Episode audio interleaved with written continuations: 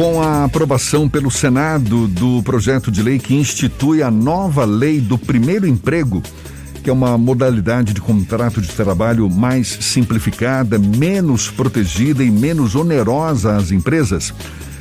Com a aprovação pelo Senado desse projeto de lei, aumenta a expectativa por mais oportunidades de inserção dos jovens no mercado de trabalho. O projeto foi modificado pelos senadores, por isso ainda precisa ser analisado pela Câmara dos Deputados.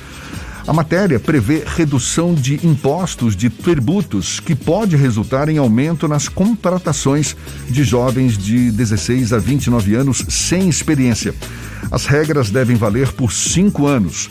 A gente vai entender melhor esse assunto conversando agora com o professor e juiz do trabalho, Otávio Calvé, também nosso convidado aqui no Issa Bahia. Doutor Otávio, seja bem-vindo. Bom dia. Bom dia, muito obrigado. Fico à disposição. A gente tem visto mudanças na legislação trabalhista nesses últimos tempos. Agora, na pandemia, teve flexibilização para os contratos, redução de jornada. Esse projeto de lei agora, que prevê mais facilidade para a inserção dos jovens, não é? Um projeto que defende aí, institui a nova lei do primeiro emprego. Agora, é também uma proposta que deixa o trabalhador menos protegido. A gente está caminhando para uma legislação trabalhista cada vez mais flexível, em que também abre brechas para menos proteção dos próprios trabalhadores, doutor Otávio? É, eu diria o seguinte: a gente está sim caminhando por um novo tipo de regulação do trabalho humano. É, dizer que isso é necessariamente diminuir a proteção é bastante relativo. Eu prefiro compreender que a gente está numa época em que a gente precisa reavaliar o tipo de proteção necessária. Essa questão da lei do primeiro emprego, acho que é um belo exemplo disso. Por quê? Porque a gente tem um estado de coisas e com a proteção atual, que é aquela proteção mais rígida, a gente simplesmente não está conseguindo fazer o acesso adequado do jovem ao mercado de trabalho. Então, me parece que se a gente pensar num plano maior de o que vai proteger mais esse jovem, não é simplesmente ficarmos inflexíveis olhando para o passado, para a legislação tradicional. Eu acho que a gente precisa de uma medida adequada e vejo com muitos bons olhos essa, esse projeto de lei, porque ele vai ter uma janela para que o jovem consiga acessar o mercado. É um programa público, claramente, por um tempo determinado, por cinco anos, para que esse acesso aconteça e depois a pessoa fique inserida no mercado de trabalho. Então, se você olhar assim, puramente o projeto de lei, você pode ter a impressão, poxa, está reduzindo direitos trabalhistas para o jovem. Mas se você pensar no quadro maior, me parece que está aumentando a proteção a esse jovem, porque estamos conseguindo um meio que vai levar ele ao ideal, que é estar inserido no mercado de trabalho. Eu acho que o momento que a gente vive hoje é o momento em que a gente está enfrentando gargalos tradicionais no mercado e que a gente precisa resolver.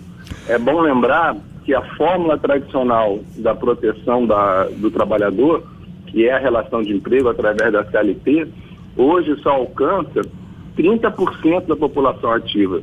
Temos 70% dos brasileiros da população ativa à margem de qualquer proteção trabalhista. Isso precisa ser enfrentado.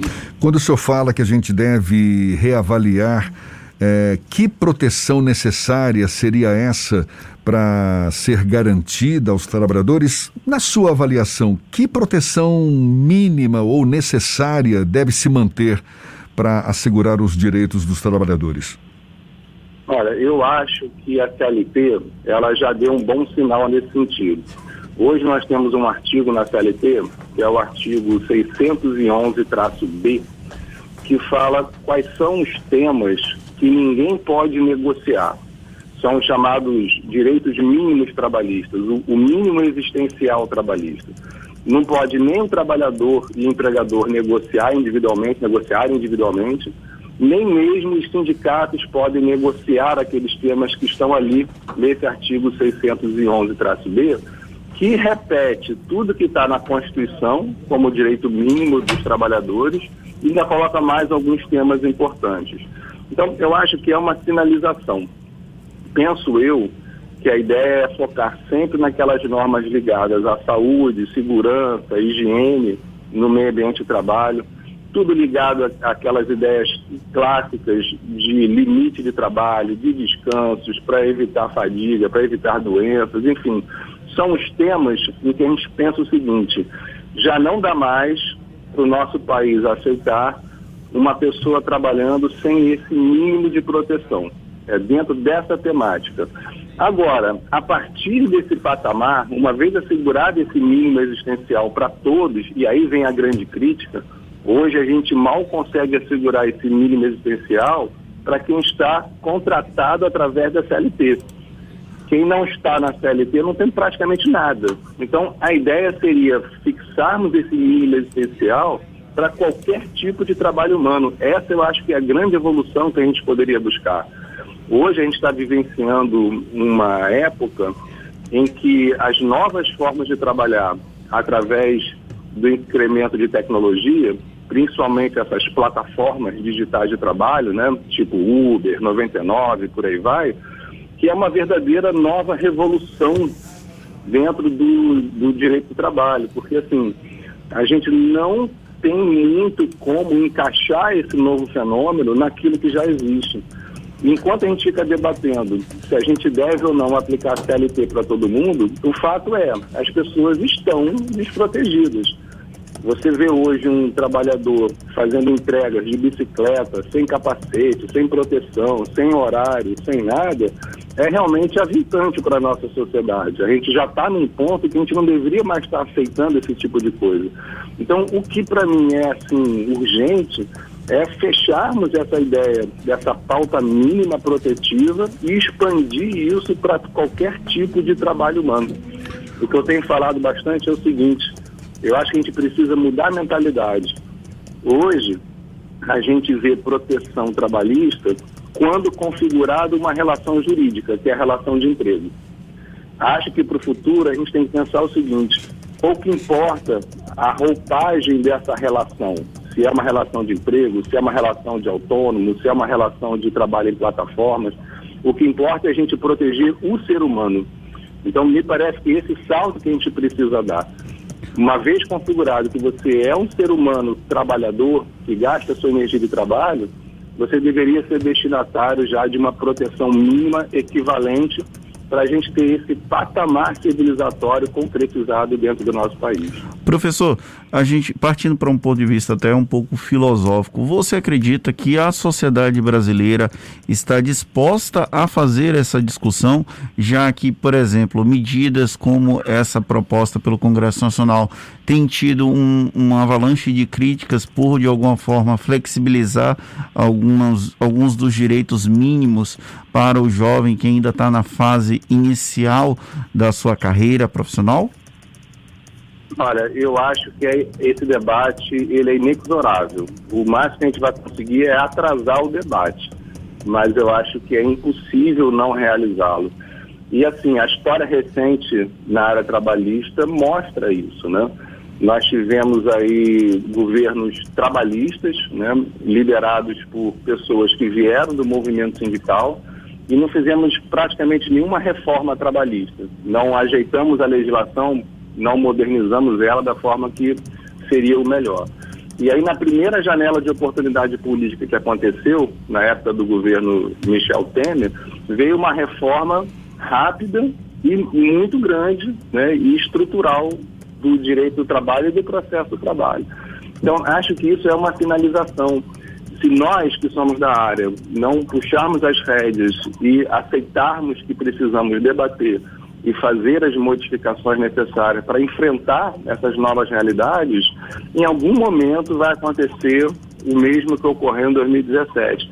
Nós seremos atropelados por mudanças é, que não, talvez não tenham sido as melhores ou talvez não tenham sido as mais é, fáceis para a sociedade, as mais harmônicas para a sociedade.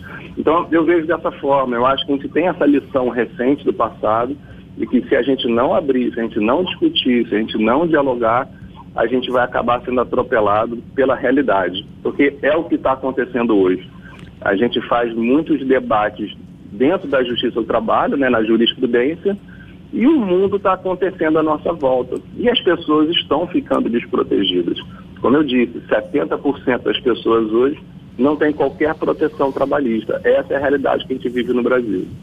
O senhor acredita que essa alteração, por exemplo, da nova lei do primeiro emprego, ela possibilita o que ela propõe, que é de alguma forma incentivar que empresas contratem jovens no início da carreira, ou ainda está num horizonte de utopia?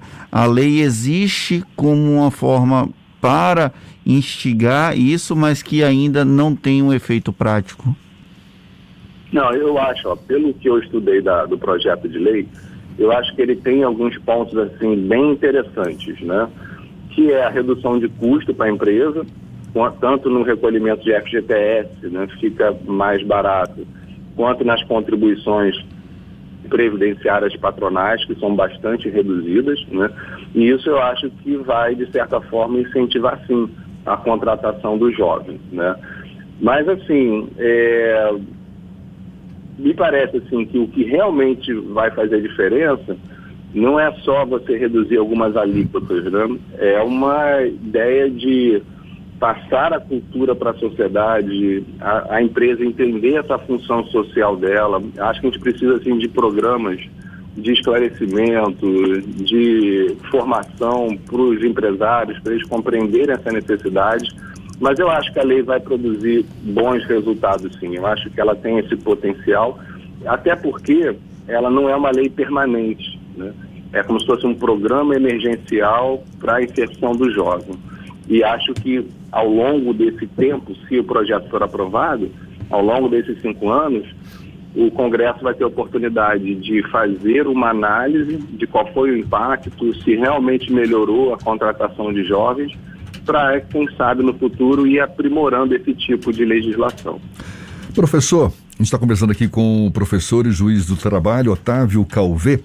Essa, essa flexibilização das leis trabalhistas, uma tendência que ocorre hoje aqui no Brasil, como o senhor mesmo destacou, mesmo que ainda assegure direitos básicos dos trabalhadores, o que também pode ser questionado, como o senhor também destacou. Agora, esse, esse novo cenário de relação trabalhista entre empregado e empregador, o senhor acha, o senhor acredita que pode ser um estímulo? Para o trabalhador partir para o seu próprio negócio, ou seja, não se submeter mais a essas regras trabalhistas que, com essas flexibilizações, acabam não oferecendo mais aquela proteção geral que existia antes, né? É, eu acho assim, eu, eu acho que qualquer legislação que regule trabalho, para mim o ideal é que ela seja uma legislação emancipadora. Em que sentido, né? Acho melhor que a gente tenha proteção para um trabalho subordinado, mas que as pessoas não precisem ficar eternamente nessa condição de subordinados. Ou seja, o ideal para mim é que todo mundo consiga aos poucos ir galgando melhores posições e, quem sabe, nem precisar mais de trabalho subordinado. Ou seja, a pessoa conseguir ser empreendedor, a pessoa conseguir se lançar no mercado. Agora, a gente não pode ignorar o mundo que a gente vive, principalmente aqui no Brasil. Né? A gente tem hoje um elogio ao empreendedorismo, que é maravilhoso, mas a gente sabe que as desigualdades no Brasil são imensas. A gente não pode confundir as situações, porque uma coisa é realmente você ter condições para empreender por conta própria, e isso pede o quê, basicamente? Que você tenha educação, para que você saiba o que você está fazendo, você tenha conhecimento para poder desenvolver determinada área, perfeito. Agora, quando a gente pega a massa de trabalhadores do Brasil que não tem acesso a uma educação de qualidade, não tem acesso nem a, a um milho de capital para poder iniciar um negócio próprio, isso realmente é preocupante. Então eu diria o seguinte, que termos em mente que o ideal é que as pessoas consigam as suas emancipações é maravilhoso, mas a gente tem que reconhecer que o Brasil está longe de chegar nesse ponto, porque a gente não pode confundir o verdadeiro empreendedor com o, o, o empreendedorismo forçado que leva a pessoa a, no fundo, ficar desprotegida. Isso realmente a gente tem que tomar cuidado. Vou dar um exemplo simples. Ó. Os motoristas de Uber você ali dentro dessa, dessa categoria, você vê situações bem diferentes. Você vê motorista de Uber que faz aquilo como um reforço de renda, ele tem um trabalho e depois ele reforça a renda. Esse sujeito tem uma liberdade muito grande nessa forma de trabalhar. E você vê pessoas que estão trabalhando 13, 14, 15 horas por dia, só com isso, porque é a única fonte de sobrevivência dela, e ela acaba então ficando ali bastante desprotegida cansada, estressada, porque é a única forma dela sobreviver. Ela acaba tendo uma dependência econômica muito forte dessa nova forma de trabalhar. E aí, comparar essas duas situações é muito complicado, porque esse que lá 13, 14 horas por dia, não dá para dizer que ele é um empreendedor livre fazendo o que bem entende. Ele está ali é por necessidade e falta de oportunidade e sem condições de fazer algo diferente. Então, é esse tipo de coisa que a gente tem que enfrentar e sempre lembrando que o Brasil, ele é na essência heterogêneo. A massa de trabalhadores é heterogênea. E por isso que a gente precisa de uma proteção adequada para cada situação que hoje a gente encontra no mercado de trabalho. Tá certo, muito bem falado, do, doutor Otávio Calvé, que é juiz do trabalho, também professor. Muito obrigado pela sua participação, pela sua disponibilidade. Um bom dia e até uma próxima. Eu que agradeço, um bom dia. É mais uma conversa que você sabe vai estar disponível logo mais na íntegra nos nossos canais no YouTube, Spotify, iTunes, Deezer e Instagram.